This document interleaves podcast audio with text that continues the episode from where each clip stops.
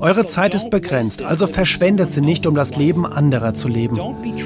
Lass nicht den Krach anderer Meinungen die eigene innere Stimme zum Verstummen bringen. Und das Allerwichtigste, habe den Mut, dem eigenen Herzen und der Intuition zu folgen.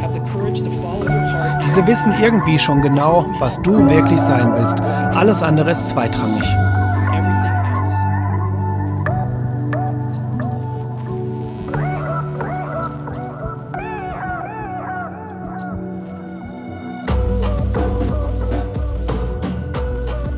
Einen wunderschönen guten Morgen, guten Mittag oder guten Abend und herzlich willkommen bei der Schule fürs Leben. Ich würde das Ganze hier heute mit dem ein oder anderen Zitat starten.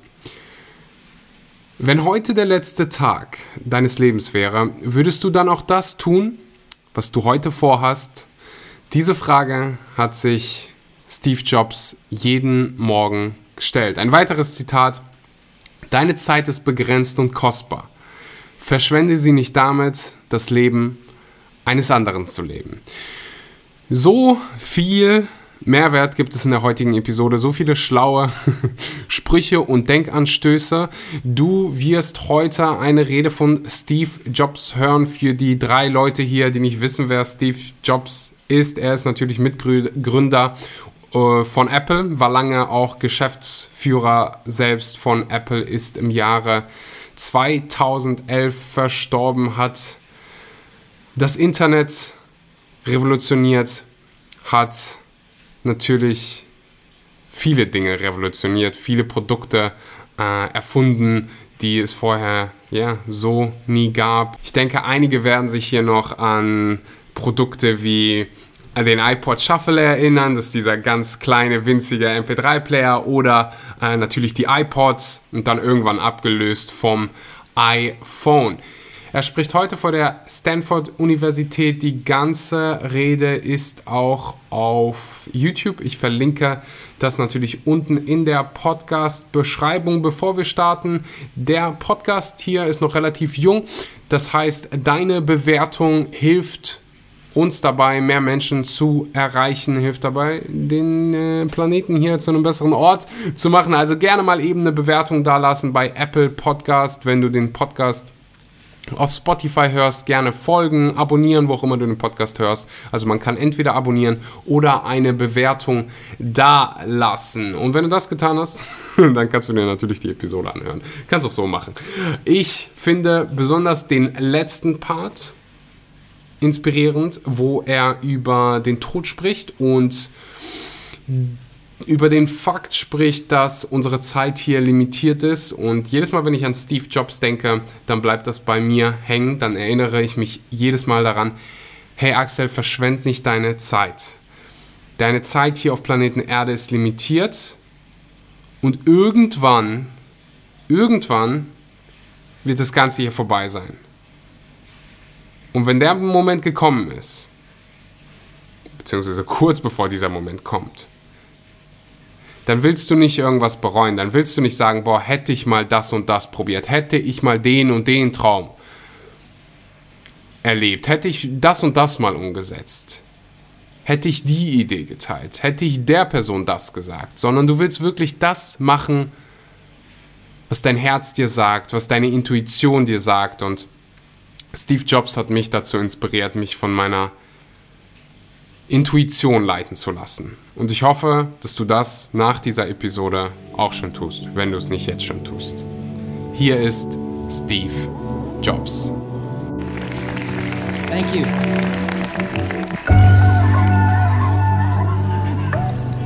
I'm uh, ich fühle mich geehrt, heute mit euch hier zu sein, bei eurer Abschlussfeier an einer der feinsten Universitäten, die es auf der Welt gibt.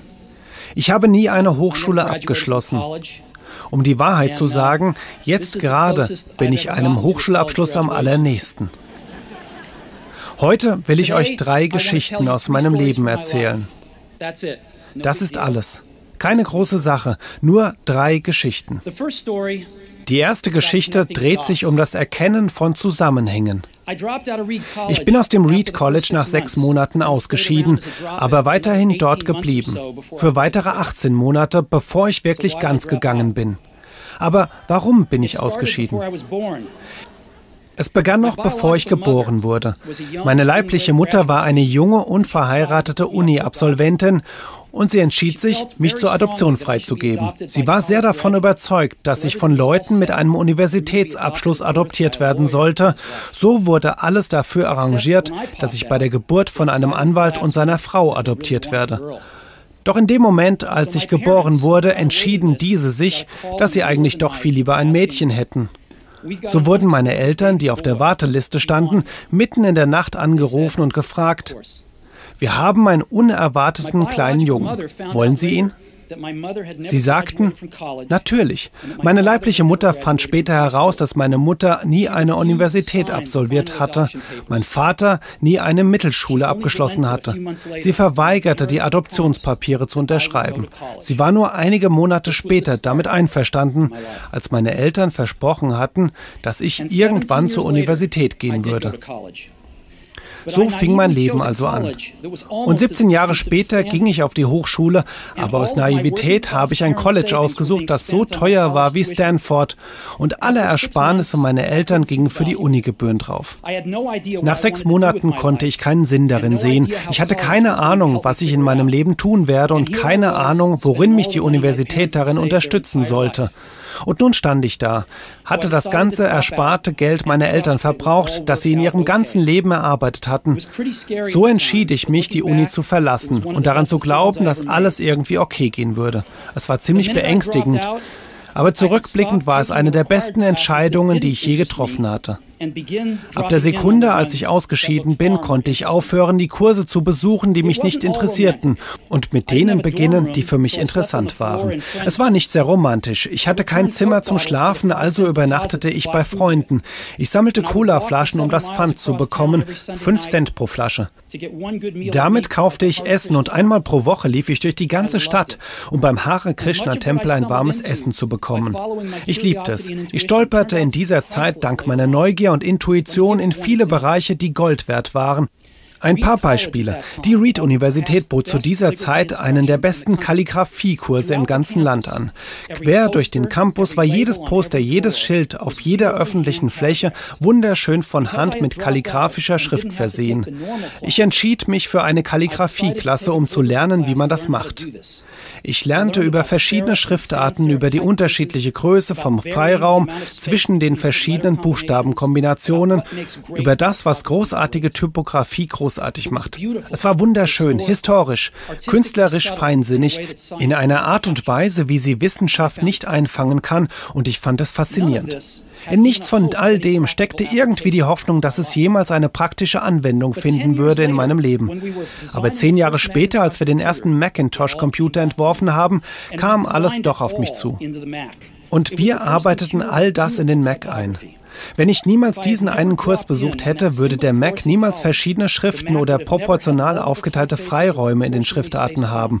Und da Windows einfach den Mac kopiert hat, wäre es so, dass es gar kein normaler Computer gehabt hätte. Wenn ich niemals ausgeschieden wäre, wäre ich niemals in diese Kalligraphie-Klasse gegangen und private Computer würden nicht die wunderschönen Schriftarten haben.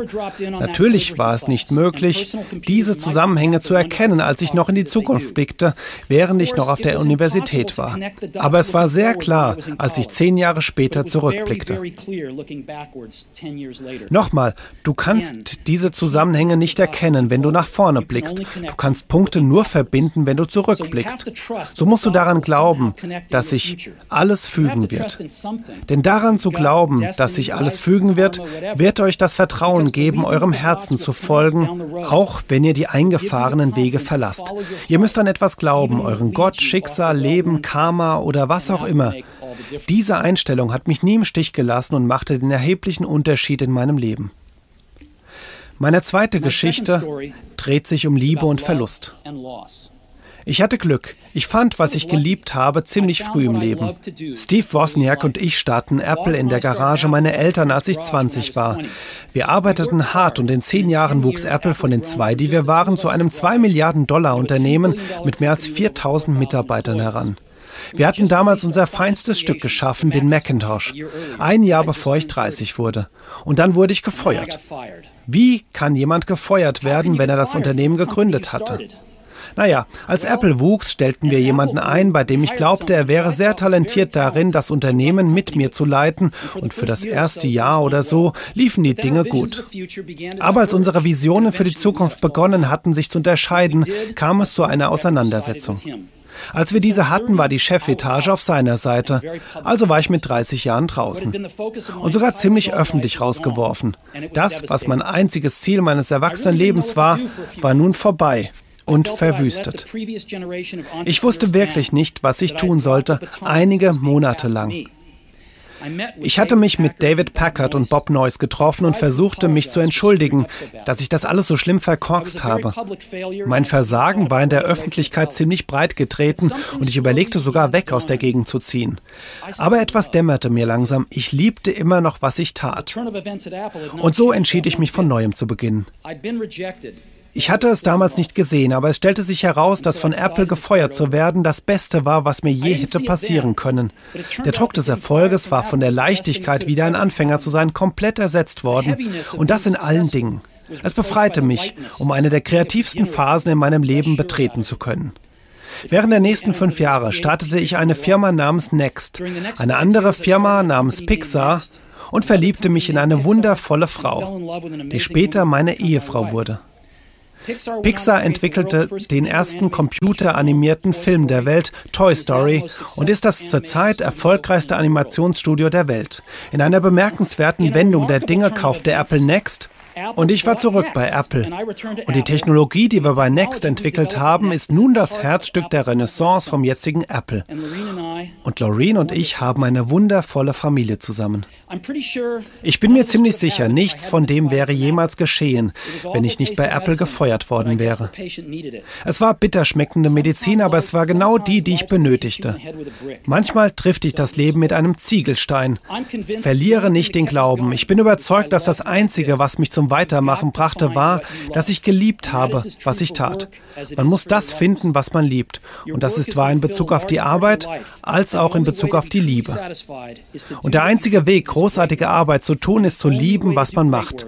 Wenn du es bis jetzt nicht gefunden hast, dann suche weiter. Bleib nicht stehen. Mit allen Fasern eures Herzens werdet ihr spüren, wenn ihr es gefunden habt. Und wie jede große Beziehung wird es besser und besser, wenn die Jahre vergehen. Also schaut euch um, bis ihr es gefunden habt. Bleibt nicht stehen.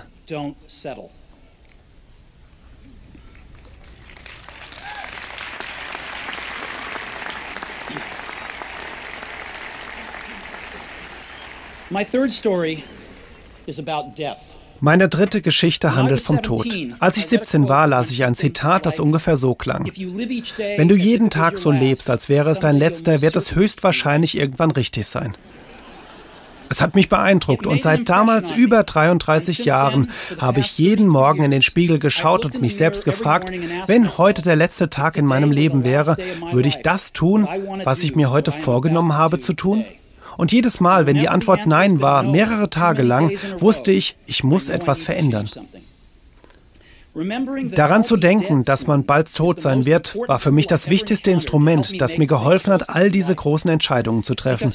Weil fast alles, alle äußeren Erwartungen, der ganze Stolz, die ganze Angst vor dem Versagen und die Scham, diese Dinge fallen einfach weg angesichts des Todes. Und es bleibt nur mehr das, was wirklich wichtig ist.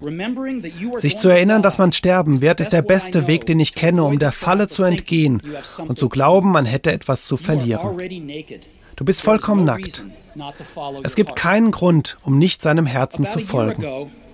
Ungefähr vor einem Jahr wurde bei mir Krebs diagnostiziert. Ich hatte eine Untersuchung um 7.30 Uhr und es war deutlich ein Tumor auf meiner Bauchspeicheldrüse zu sehen. Ich wusste nicht mal, was eine Bauchspeicheldrüse ist.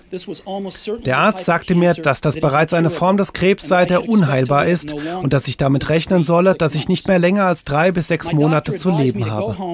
Der Arzt riet nach Hause zu gehen und meine Angelegenheiten in Ordnung zu bringen. Es bedeutet zu versuchen, den Kindern das beizubringen und zu erklären, was man normalerweise geglaubt hat, man könne es in den nächsten zehn Jahren tun, doch nun in einigen Monaten. Es bedeutet, dass alles geklärt sein soll, dass es später so leicht wie möglich für die eigene Familie wird. Es bedeutet, sich zu verabschieden. Mit dieser Diagnose begann der Tag. Später am Abend hatte ich eine Biopsie, wo sie mir ein Endoskop in den Hals gesteckt haben durch meinen Magen, wo sie mit einer Nadel einige Zellen von dem Tumor abgeschabt haben. Ich war betäubt, aber meine Frau erzählte mir, dass als sie sich die Zellen unter dem Mikroskop angesehen haben, begannen die Ärzte zu weinen. Es stellte sich heraus, dass es eine ganz seltene Form von Bauchspeicheldrüsenkrebs ist, der mit einer Operation heilbar ist. Ich hatte die Operation und nun bin ich gesund.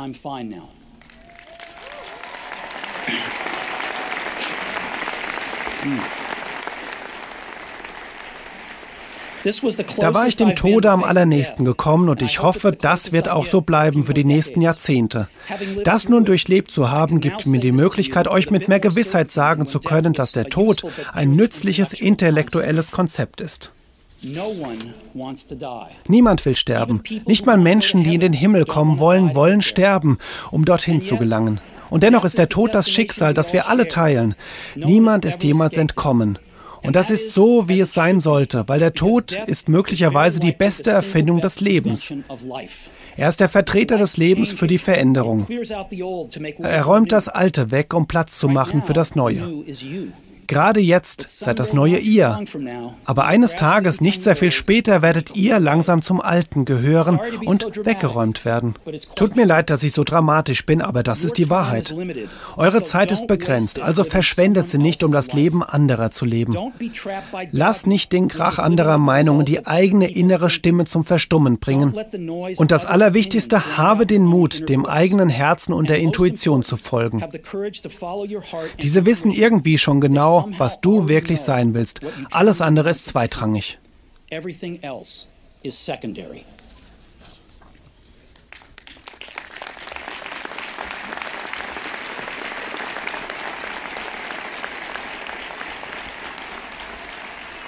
When I was young, als ich jung war, gab es eine erstaunliche Veröffentlichung genannt The Whole Earth Catalog, welches eine der Bibeln meiner Generation war. Sie war geschrieben von einem Typen namens Stuart Brandt, nicht weit von hier im Menlo Park, und er brachte es zum Leben mit einem poetischen Touch.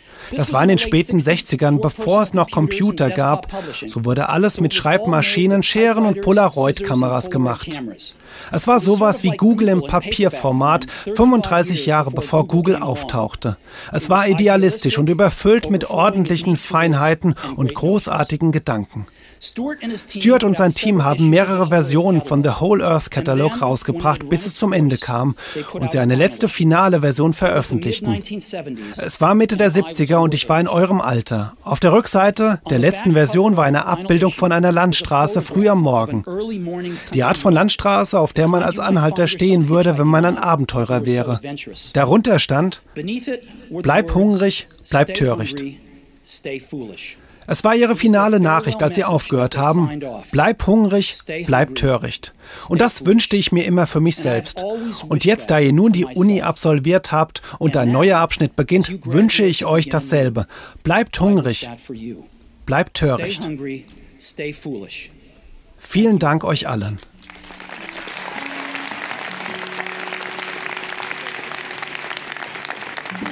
Und das war Steve Jobs. Ich hoffe, dir hat die Episode gefallen. Ich hoffe, du konntest was selbst für dich mitnehmen. Und ich hoffe, dass der ein oder andere sich hier dadurch inspiriert fühlt, sein, seine Gedanken, seine Entscheidungen vielleicht zu hinterfragen und ein Leben basierend auf deinen eigenen Träumen und Wünschen zu leben.